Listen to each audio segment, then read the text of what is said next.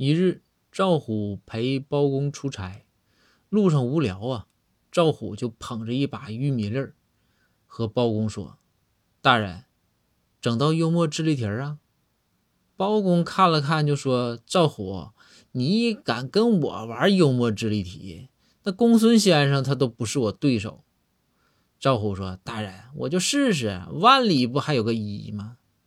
包公说：“也行，反正旅途无聊。”你说吧，这赵虎啊，就将手中的玉米粒儿递到包公面前，说：“大人，您说哈，就这些玉米粒儿里，哪些是开心的？”包公想半天呢，确实是想不出来，就说：“啊，说虎啊，你这个确实厉害，哎，我猜不出来，你跟我说说哪些是开心的？”赵虎就说：“大人啊，您听好了。”我告诉你，老深了，我也研究了挺长时间。我跟你说啊，就是用这些玉米粒儿啊崩爆米花，哪个崩成爆米花了，哪个就开心。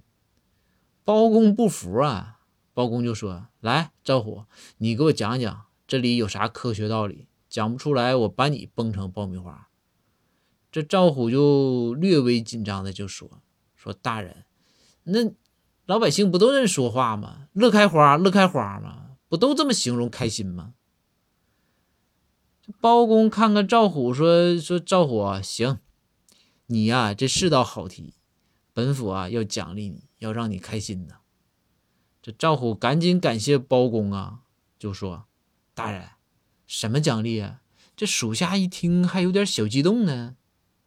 这包公就说：“说今年啊，你的工资咱就不发了，明年呢看情况吧。”赵虎一听就哭了。这赵虎就说：“说大人呐，说你这也不是心胸狭窄的人呢，就一道智力题，你用得着这么报复的这么狠吗？”包公说：“虎啊，我是那样人吗？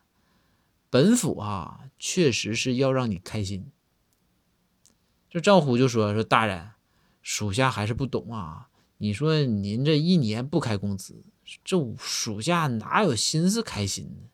穷都穷死了，包公就说：“对呀，虎啊，没听说过那首歌吗？”赵虎说：“啥歌啊，大人？”包公说：“穷开心吗？”